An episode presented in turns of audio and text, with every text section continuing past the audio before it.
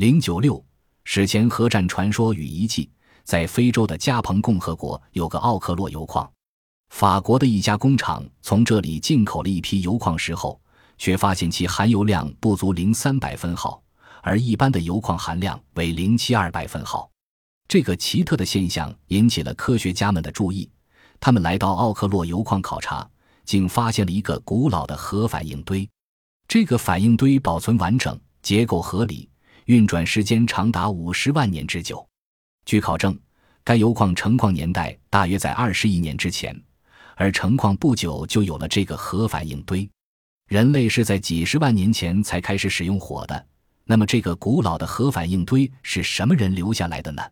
曾经有一段时间。人们把地球上发生的这些难以解释的现象都归到外星人身上，但近年来有些科学家做出了大胆的推测，认为在现代人类文明之前，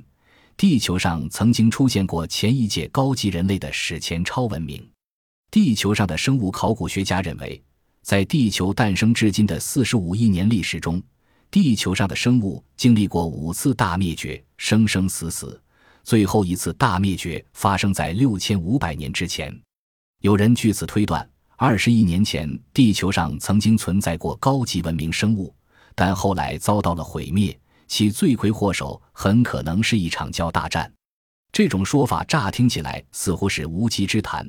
但经过历史学家和考古学家的不断努力，却从文献记载和考古发掘中找到了很多有力的证据。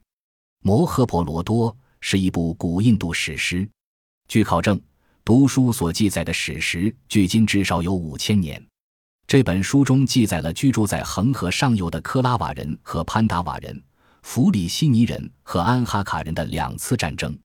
对于书中对这两次战争的描写，以前学者们一直以为是诗意的夸张，而到广岛和长崎两颗原子弹爆炸后，他们才恍然悟道。他们实际上是原子弹爆炸的目击记，请看该书中对第一次战争的描述：英勇的坚特瓦坦稳坐在维马纳飞机内，降落到水上，发射了网格尼亚火箭。他喷火，但无烟，威力无穷。刹那间，潘达瓦人上空黑了下来，接着狂风大作，乌云滚滚，向上翻腾，沙石不断从空中打下来，太阳似乎在空中摇曳。这种武器发出可怕的灼热，使地动山摇，大片地段内动物倒闭，河水沸腾，鱼虾等全都烫死。阿格尼亚爆发时声若雷鸣，敌兵烧得如同焚焦的树干。再看第二次战争的描述，古尔卡乘坐快速的维马纳，向敌方三个城市发射了一枚火箭。此火箭具有整个的宇宙力，炽热的烟火柱，其亮度犹如万个太阳。滚滚升入空中，尸体被烧得无法辨认，毛发和指甲都脱落了，陶瓷器碎裂，盘旋的鸟在空中被啄死，食物受染中毒。